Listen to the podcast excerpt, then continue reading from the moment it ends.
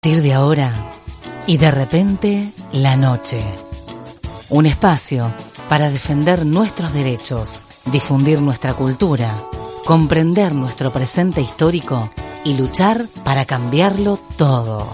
Bueno, seguimos aquí en Y de repente la noche, seguimos por eh, todas las frecuencias de las radios que vamos transmitiendo este programa desde aquí, desde FM Universidad nos pueden escuchar también a través del streaming y también dejarnos mensajes a través de las redes sociales que tiene el programa en Facebook, en Twitter, en Instagram. Ya están llegando algunos mensajes porque el tema que nos proponemos desarrollar en este rato en que hacemos el programa es la violencia política. Y para eso hablamos hoy, la invitamos aquí al estudio a Fernanda Vázquez Pinasco, feminista, abogada. Eh, es un gusto tenerte, Fer, aparte una compañera de militancia y de lucha eh, y de tantos encuentros siempre en la calle.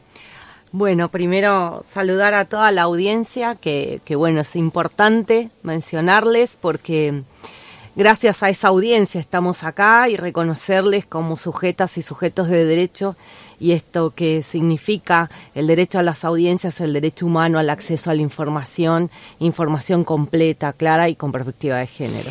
Eh, te agradecemos tu presencia y el reconocimiento también. Fer, decíamos que más allá del caso, digamos, de los detalles de la causa de la que estábamos dando referencia, que es esta denuncia que formuló la ministra de Salud de la provincia de Entre Ríos, Sonia Velázquez, contra quien era en ese momento diputado eh, de la Cámara de la Cámara Provincial, eh, eh, José Allende, es decir, estábamos hablando de un momento institucional, en un encuentro institucional en donde ella sintió esa agresión y la denunció, y bueno, pasó el tiempo y ahora la justicia termina decretando, podríamos decir, que prescribió la causa, ¿no? Más allá, digo, de toda esa cuestión, ¿cuál es la primera reflexión eh, que, te surge cuando hablamos del tema de la violencia política? Porque recién decíamos en la editorial del programa, la violencia está como a la orden del día, ¿no? Sin embargo, es muy poca la gente que realmente denuncia esa situación, muy pocas las mujeres que denuncian, porque el ámbito político es un ámbito en donde hay mucha verticalidad. Es un ámbito totalmente patriarcal. La primera reflexión eh, cuando venía hacia aquí se me venía a la mente inmediatamente nuestra feminista norteamericana Kate Millett con su frase que acuñó de lo personal es político. Y no político partidario, lo personal es político porque significa que toda nuestra vida de relación, y hablo de las mujeres, está atravesado por una mirada política. Política política de derechos civiles y políticos, políticas de derechos civiles, sexuales y reproductivos, políticas desde cómo sufragamos, políticas de la ley de cupo, políticas con perspectiva de género. Laboral, digo, ¿no? La... Políticas laborales, eh, cupo trans, digo. Entonces, ¿cómo, y, y algo que dijiste hoy, históricamente, en todas nuestras relaciones interpersonales, en todas nuestras relaciones, se cuelan estos micromachismos que decimos ahora, y la traigo una amiga, Luciana Basso, cómo estamos en el siglo XXI. Tenemos un concierto internacional de derechos humanos que acuerdan todos los conceptos que debemos tener presentes, que acuerdan todos los tratados de derechos humanos de las humanas, que acuerda la Constitución Nacional, que acuerda el concierto interno de status quo político en términos de política legislativa y leyes, pero quien toma la última decisión y no lo hace con perspectiva de género, estamos en problemas. Y esos problemas se traducen, tal y como vos lo dijiste, en estas situaciones donde quien hace política partidaria o quien ejerce una función pública es mujer, está en problemas. ¿Y cuáles son los problemas? Esto de velado de neutralidad, como el derecho, velado de neutralidad no tiene nada de neutro, porque se construye a partir de esta mirada única esta mirada única del varón hegemónico, masculino, y esta mirada única de cómo debe hacerse la cuestión del bien común. Por eso ahí también creo que hay una mirada única respecto de cómo se entienden las violencias. Es decir, no se entiende cabalmente de qué hablamos cuando hablamos de violencia de género, sino que se, se, se empiezan a utilizar otros eh, atenuantes, otras cuestiones que disipan el tema central. Y esto me da pie para traer un poco lo de esta hermana mujer Sonia Velázquez. En el menú de opciones, esto lo dije varias veces hoy, pero me viene bárbaro.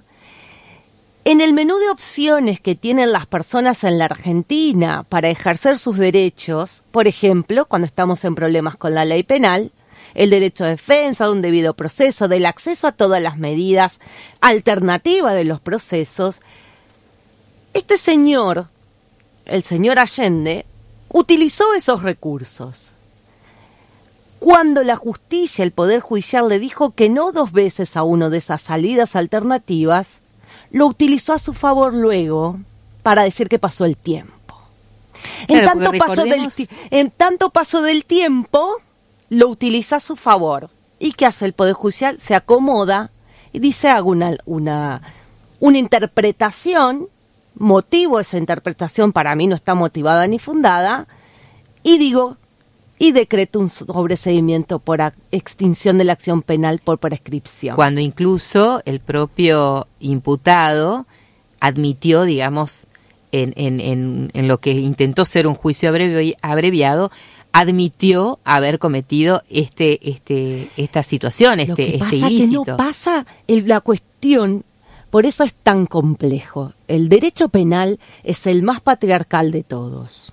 Nunca nos nombra nos nombran solo dos artículos del Código Penal, donde agrava las lesiones y donde dice del femicidio. Luego no nos nombra más. Y el Código Procesal, en algunas cuestiones de este Código Procesal que tenemos, cuando habla de eh, las medidas previas de la exclusión, cuando hay una denuncia de violencia de género, pero no lo dice con estos nombres. Entonces, el señor tuvo acceso a ese menú de opciones en beneficio de él.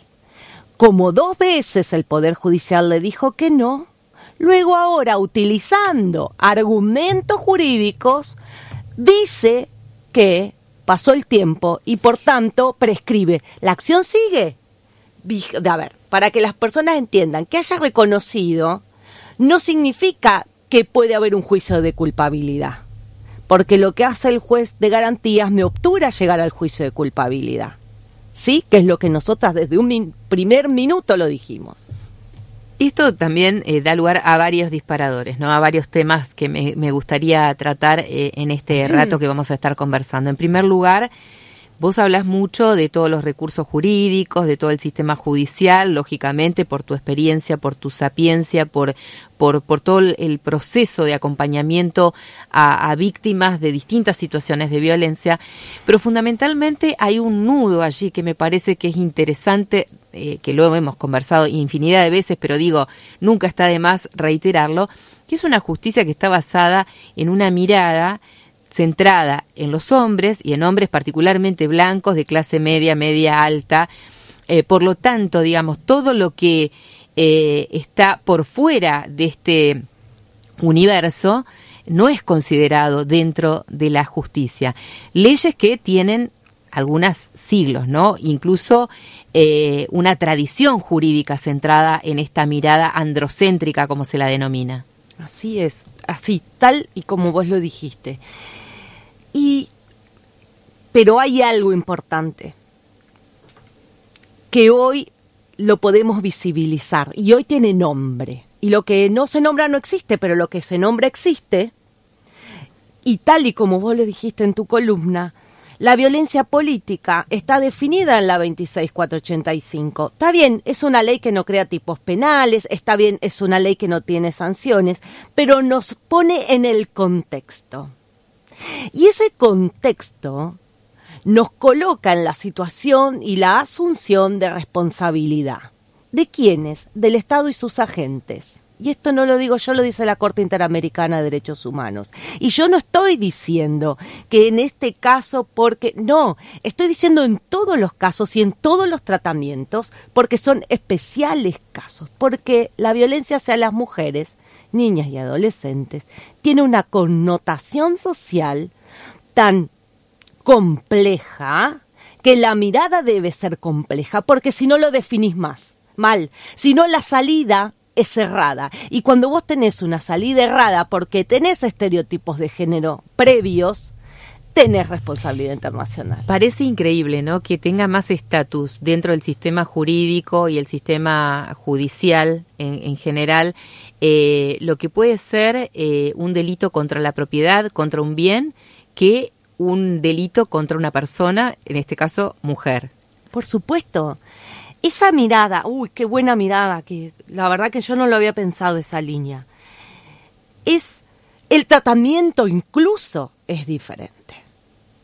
Digo, nosotras tenemos que probar que el hecho eh, del contexto de violencia de género. Vos tenés la comisión de un delito en el contexto de violencia de género, lo tenemos que probar al contexto de violencia de género. Tenemos que probar como un hecho más. Me hace acordar esto a una frase muy, muy repetida de, de Rita Segato, que habla ¿no? de eh, la sospecha moral. Esa sospecha moral que siempre recae sobre las mujeres, es decir, las mujeres son las que tienen que probar que han sido víctimas y que no han sido, y esto, esto lo digo entre comillas, merecedoras de tal eh, eh, de, de, ser víctimas de tal delito, ¿no? El hecho de una joven cómo estaba vestida, por dónde andaba, si estaba sola, si no estaba sola, tiene que demostrar, digamos, que no fue culpable o responsable de que le pasara lo que le pasa. Sí, y Susana Charotti, una gran amiga rosarina, pero además una comprometida por los derechos humanos de las mujeres, dice, y siempre da un ejemplo, cuando un caballero va a denunciar que le robaron la 4x4, no le pregunta ni por qué la dejó ahí. ¿Por qué anda con la 4x4? ¿A usted se le ocurre tal cosa? ¿Cómo no se la van a robar si anda en una 4x4? Y esa mirada, es ese sesgo de género, es el que nosotras, desde el movimiento feminista, en los primeros albores del movimiento feminista, el movimiento social, está peticionando y estamos en esa lucha. Por eso dije, hoy más temprano desde ayer ya no me acuerdo, estamos acostumbradas a luchar.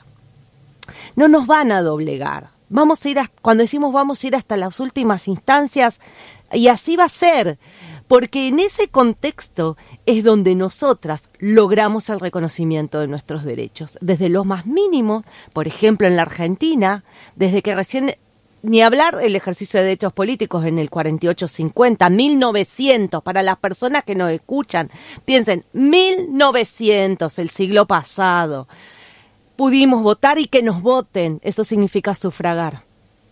Todavía no teníamos derechos, por ejemplo, a contratar, por ejemplo, a disponer de nuestros bienes, por ejemplo, a disponer del dinero, a caminar solas en la calle. No nos ponemos a veces a pensar para atrás que este recorrido que hemos logrado. Entonces, si en 1960 con la modificación del Código Civil pudimos lograr tener acceso a nuestros bienes, acceso a nuestros eh, fondos depositados en un banco, a tener una titularidad en un banco. Y luego más adelante pudimos ejercer lo que antes se llamaba la patria potestad porque era dada solo para los varones. el pater familia, cómo se renueva y se sigue sosteniendo. Entonces, si nos ponemos a pensar que recién en 2015 nos reconocen al cuidado de les con un valor económico, ¿Cómo, ¿Cómo hoy la justicia no nos va a decir que prescribió la acción haciendo una interpretación errónea de las leyes? ¿Cómo que no nos van a hacer? Y claro. Por eso hablamos de la necesidad de la reforma judicial feminista, ¿no? Con un enfoque de género. Pero nos quedan muchos temas. Yo te invito a que hagamos una, una breve pausa, compartamos algo de música que también reflexiona un poco en este sentido de lo que venimos hablando. Y vamos a seguir conversando con Fernanda Vázquez Pinasco, que hoy nos acompaña aquí en el estudio en Y de repente la noche.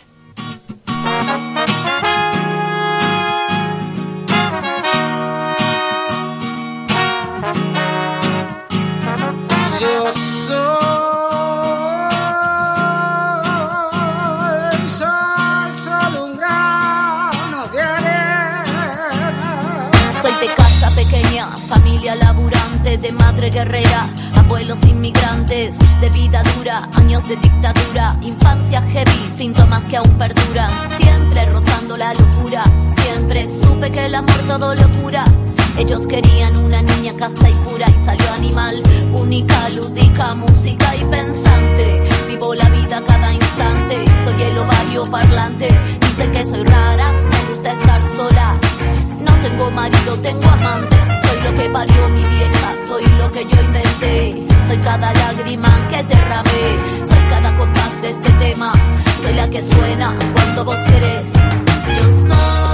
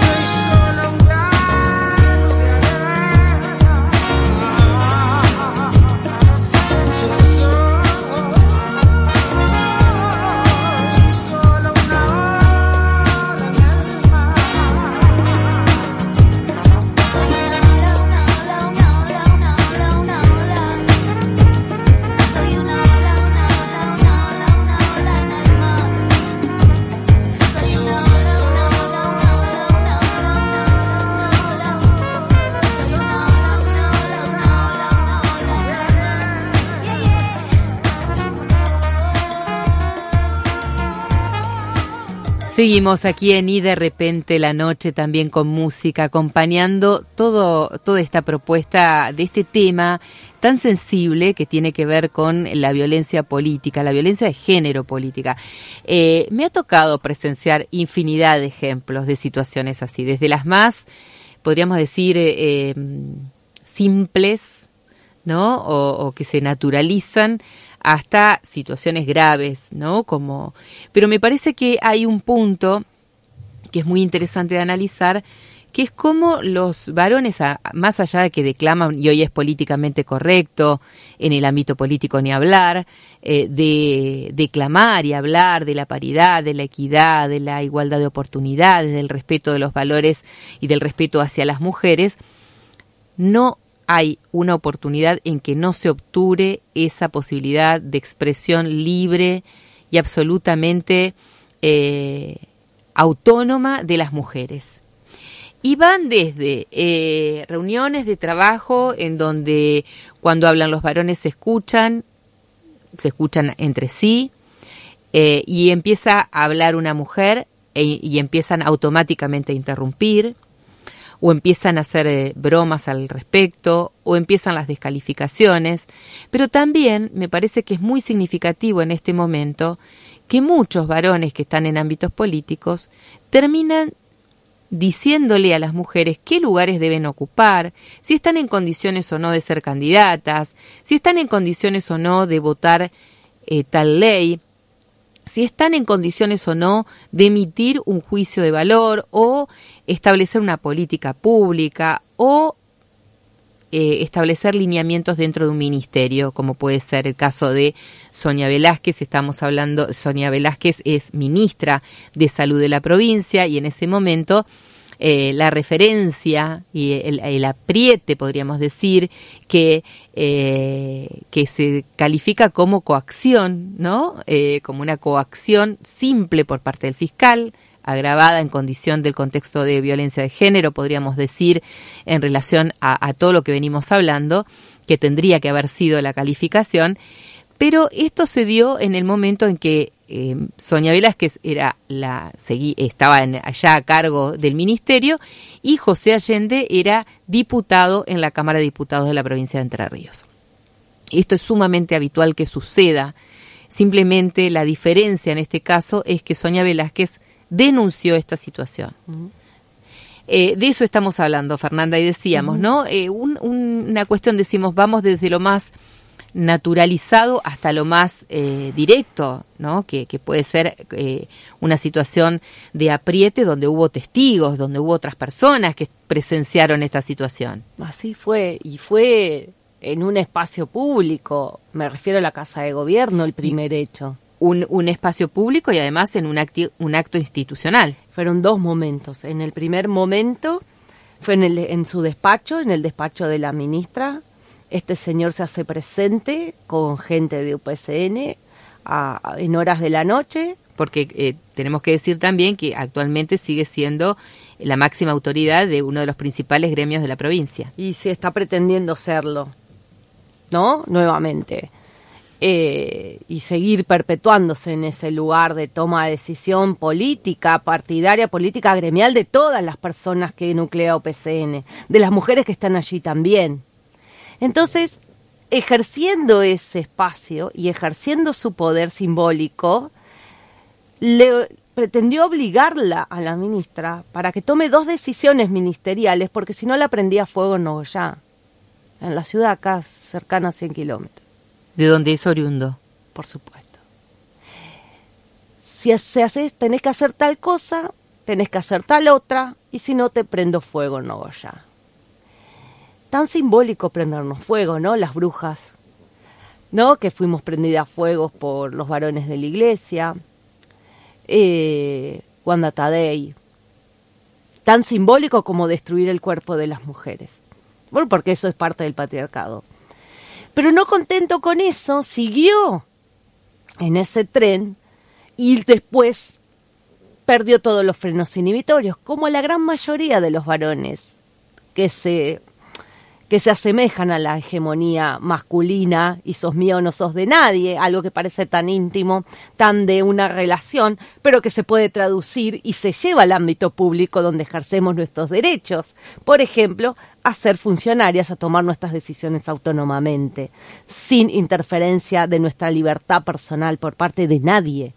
Sí, los otros días, y, bajándolo a un plano muy práctico, los otros días escuchaba una entrevista casualmente sobre temas políticos de una localidad y le preguntaban a un funcionario sobre la candidatura, la supuesta o la probable candidatura de una referente de esa localidad. Eh, la forma en que se refería de, menosprecio, de, de, mm, bajar la vara, ¿no? De bajarle el, depreciarla, ¿no? De, subestimar una decisión que legítimamente cualquier persona puede tener de ser candidata o no. Digo, esto no sucede habitualmente, no de la misma manera, cuando un varón dice que quiere ser candidato a algo. Por supuesto. Y esto es, esto es lo que yo hablo velado de neutralidad. ¿No? Tenemos una ley de cupo velado de neutralidad. Porque en definitiva, ¿quién toma las decisiones de la ley de cupo? ¿Cómo va a ser ese cupo? En una lista de diputadas y diputados y diputades. ¿Cómo se va a conformar? ¿En qué horario se va a conformar? Y no hablo solamente de esto, hablo en todos los ámbitos. ¿No? A mí me ha tocado un ámbito donde nos nucleaban, donde nos nucleaban por mi profesión. Y, empecé a quedarme más tarde. Empecé a quedarme más tarde. Más tarde de la, de la cena que se hacía de camaradería. Empecé a quedarme más tarde, Sandra. Cada vez más tarde. Me he ido a las 3 de la mañana. Porque ahí se esperando que se tome la decisión. decisión, No la tomaban. Al día siguiente yo tenía otra decisión tomada de la que ya habíamos tomado. Digo, y esto que sucede no es un, un- no, no soy autorreferencial para nada, pero digo, y esto es lo que sigue pasando. ¿Y por qué pasa? Y bueno, porque todavía no hemos logrado el cambio social. Hay un tema, ¿no? Que eh, nosotras siempre entusiastas como somos, a pesar de todas las diferencias y todas las adversidades, siempre decimos eh, vamos avanzando, hemos logrado un montón y es cierto, ¿no? Porque vos recién hacías referencia a nada más que hace un par de años atrás no teníamos la posibilidad de administrar nuestros bienes, nuestros recursos. Digo, se ha avanzado un montón, pero y, y- y también en este sentido, como vos decías, la ley de protección integral hacia las mujeres, si bien no ha modificado las figuras del Código Penal, si bien no tiene carácter sancionatorio, como otras leyes, sí está marcando un nuevo paradigma. Eh, y en relación a esto digo, la ley Micaela ha venido a significar justamente un cambio de paradigma y obliga al, sobre todo al- a, las máximas autoridades, pero digo a todas y a todos quienes están en el Estado, en los distintos poderes, a tener que capacitarse en materia de género, ¿no? A capacitarse en relación a entender de qué hablamos cuando hablamos de estas problemáticas. Sin embargo, y más allá de algunas capacitaciones, que no es lo mismo capacitarse que formarse, eh, más allá de esto, digo, ¿qué es lo que pasa que no, log- no se logra revertir eh, este modelo cultural patriarcal y sobre todo en organismos tan tan eh, arcaicos como, so- como es el sistema judicial? Creo que, que podríamos estar varios días debatiéndolo, porque no hay una sola variable.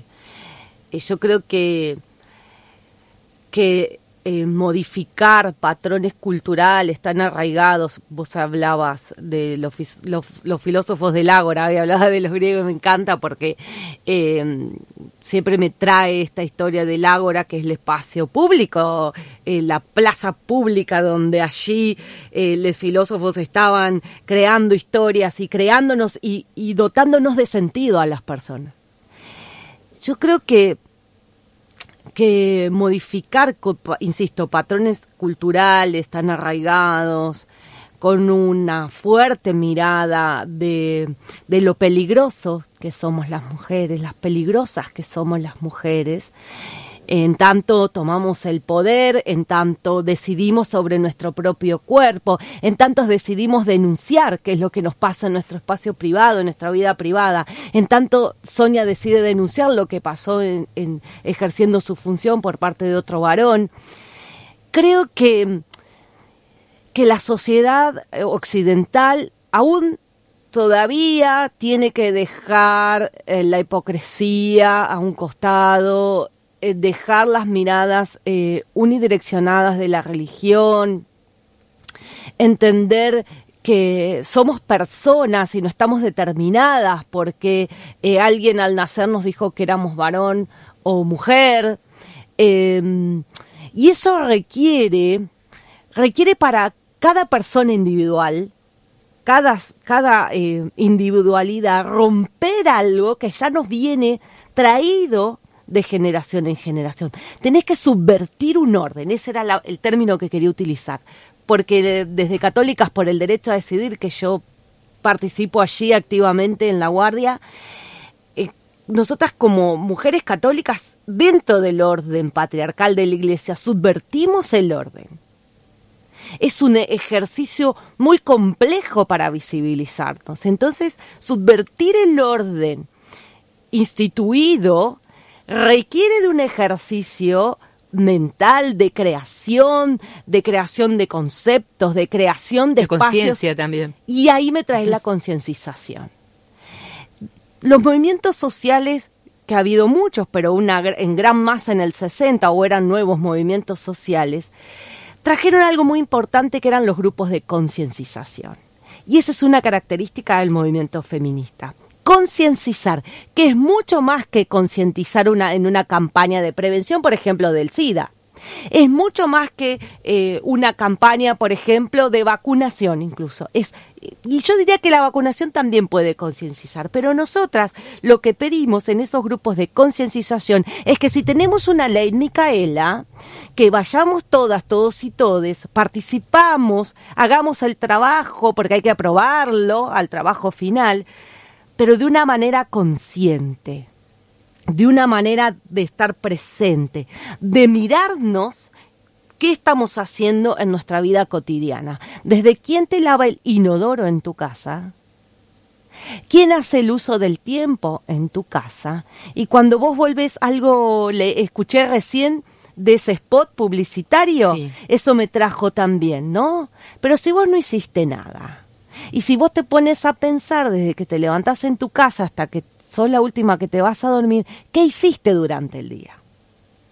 Hay eh, algunas frases que resonaron muy fuerte, ¿no? De la ministra eh, Sonia Velázquez, que publicó en sus redes sociales eh, y señaló un nuevo revés del Poder Judicial en mi causa por coacciones agravadas en contexto de género. La misma no me ve, no me va, perdón, a desalentar para continuar el camino de los recursos para que no quede impune y se llegue a un juicio de debate como corresponde y repare este grave delito de acción pública. Eh, ¿Cuál sería ese, ese mm, camino del, cuál sería ese camino eh, que piensan transitar a partir de, de esta situación? Mm, eh, también la, la también hay otro esfuerzo de las víctimas de constituirnos en querellantes. Claro. Sandra. Es hay que hacer, claro que sí, claro que sí. Tenés que tener recursos además. Aparte de recursos, la energía suficiente, sostenerlo. Saber, que también, más allá del proceso reparatorio que puede ser eh, la justicia, también hay que volver a pasar por esas situaciones, volver a atravesarlas. ¿no? Digo esto porque las víctimas siempre siguen siendo víctimas. Y ese, ese es el contenido que tiene lo que escribió desde el alma Sonia. Eh, que es el camino de lo que nos queda, los recursos que también están a disposición de la víctima. Y de esta víctima eh, lo pongo como especial porque es querellante. Si ella no hubiera tenido su querella, no hubiera podido poner ningún recurso, hubiera tenido que estar a merced de lo que quiere el Ministerio Público Fiscal. Si el Ministerio, Público Fiscal no quiere recurrir esta decisión, no hablo de este caso, hablo en general, ¿eh? no quiere recurrir la decisión y vos no sos querellante y no tenés el menú de opciones de los recursos. ¿Y qué significa recurrir? En un Estado democrático y de derecho, no solamente existe la ley, sino que existen las garantías constitucionales y convencionales, sino que además debe haber un mecanismo judicial, jurídico-político que lo permita. Y que proteja esa garantía. Exacto. Entonces, nosotras tenemos los recursos. ¿Cuál? Bueno, ahora el de apelación. ¿Cuál? Después casación. Como vos lo dijiste al principio, no todas las personas están en condiciones de entender este proceso, ¿no? Está, la justicia está tan alejada de la realidad de, las personas. Digo, Sonia tiene la posibilidad de tener una abogada feminista eh, que además de encuadrar esta situación eh, correctamente dentro de lo que es el marco de protección integral hacia las mujeres, además conoce los mecanismos y los recursos que tiene el sistema judicial. Pero ¿cuántas otras mujeres están en, igualdad de, situación, ¿no? De, y están absolutamente desprotegidas? Exacto, entonces, entonces, una política pública que debe existir, así como, por ejemplo, cualquier eh, varón que ha cometido un delito en el contexto de violencia de género sin recursos tiene el acceso a una defensa pública gratuita, también las mujeres deberían tener un acceso eh, gratuito a su querella. Esto como que como una comúnmente se llama el patrocinio gratuito, ¿no? Es el patrocinio gratuito. Que, que tenemos programas especiales que se están poniendo en marcha en el Ministerio de las Mujeres de Nación, sí, sí, sí, sí están. Ahora, ¿cuántas pueden acceder a ese conocimiento? ¿Y cuánto vale el conocimiento? ¿Y quién te hace esa campaña de concienciación de cuáles son tus derechos y cómo ejercerlos? Sí, porque además a mí me queda un, gran signo de interrogación respecto de cuando promovemos este tipo de eh, derechos, ¿no? Cuando hablamos de los derechos de las mujeres, de los recursos que tenemos, de las políticas públicas que eh, buscan justamente asistir, acompañar y, y promover el respeto por los derechos de las mujeres. Y las mujeres hacen uso de esas herramientas, como puede ser acceder a denunciar. Después, ¿qué pasa con esa denuncia? Es decir, ¿cuál es el mensaje también a nivel de la sociedad para aquella mujer, por ejemplo, digo, que denuncia una situación de violencia de género y que luego no recibe el acompañamiento ni la asistencia cuando desde el propio Estado le están diciendo estas situaciones hay que denunciarlas?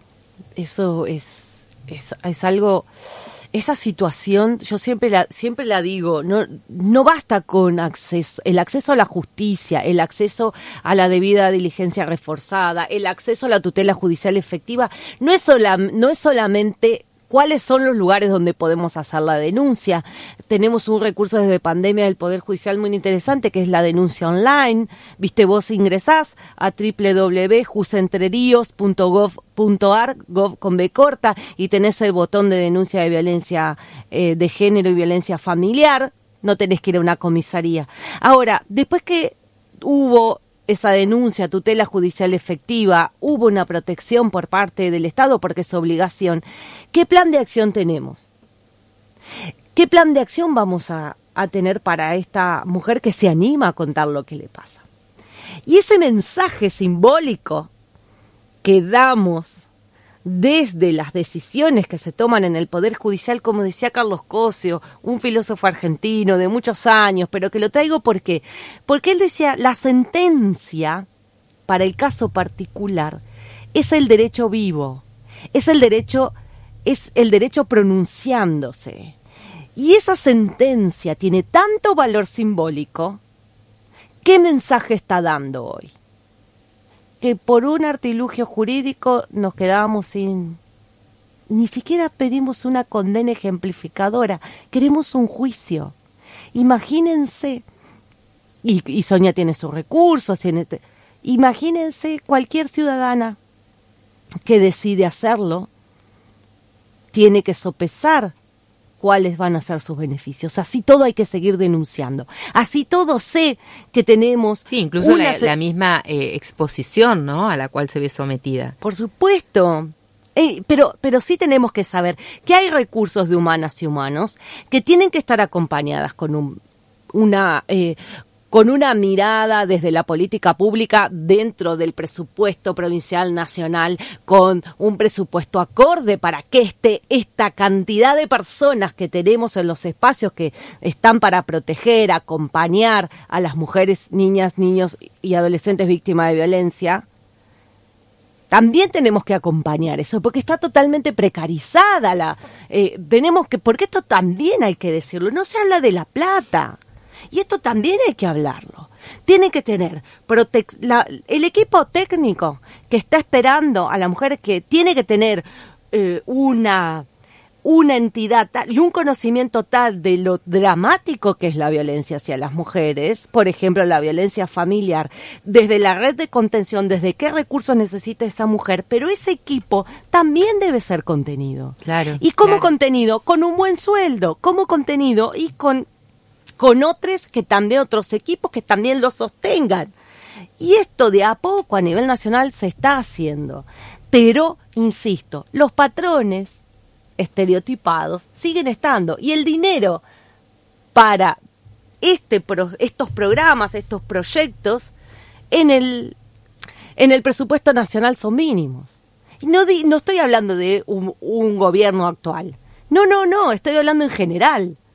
Sí, sí, recuerdo cuando decíamos, la vida de la mujer eh, eh, vale un peso, ¿no? Era en ese momento ¿Te acordás cuando decíamos uno con cincuenta? Eh, y realmente era literal, en ese momento era el presupuesto asignado por, por ver las políticas de, género. Entonces, esta respuesta que nos dábamos, digo, con un peso con cincuenta, ¿Qué le vas a devolver? ¿Cómo la vas a contener? ¿Qué red de contención? ¿Cómo vas a hacer una estrategia para, porque sépanlo, en 1,50 también está el sueldo de los equipos, ¿cuánto le pedimos a los equipos?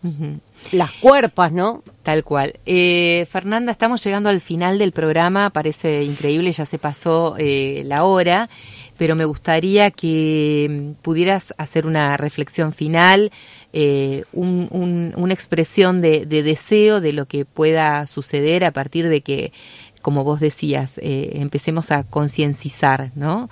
y a tomar un poco más de referencia de todo lo que significa la violencia en la vida de las mujeres. Mi reflexión final es, voy a traer el título de lo que, del encuentro de la semana que viene en Buenos Aires, de esta primera encuesta federal eh, sobre violencia política, que dice de lo personal a lo, a lo colectivo. Y esto tiene que ver con la concienciación, tiene que ver con que todas las personas donde nos encontremos tenemos que ser conscientes de una manera concienciada de que esto se puede lograr, porque en definitiva es la construcción cultural que estamos haciendo, el entramado cultural. ¿Y se puede lograr un cambio? Pues claro, tuvimos una revolución francesa, podemos tener una feminista. Claro que sí. Muchísimas gracias, Fer. Como siempre, un placer escucharte, tenerte acá en el programa y compartir estos espacios. Agradecido. Bueno, nos vamos despidiendo, agradeciéndole a todo el equipo que nos acompaña, siempre Fabi Frigo en las redes sociales. Recuerden que pueden contactarse con nosotros a través de nuestros espacios en las redes, en Twitter, en Instagram, en, Facebook. Eh, durante toda la semana vamos preparando este programa que es Si de repente la noche. Hoy ha estado en los controles técnicos y en la coordinación general, como habitualmente lo hace Santi Dal Soto. Eh, también nos pueden seguir eh, a través de punto contacto, nuestra página en internet y eh, hacernos llegar mensajes, por supuesto, de aquellos temas y algunas reflexiones de todo lo que vamos compartiendo. Nosotros nos vamos despidiendo con buena música, como hacemos habitualmente. Nos reencontramos la próxima semana. Muchísimas gracias por su atención. Mi nombre es Sandra Míguez. Hasta la semana próxima.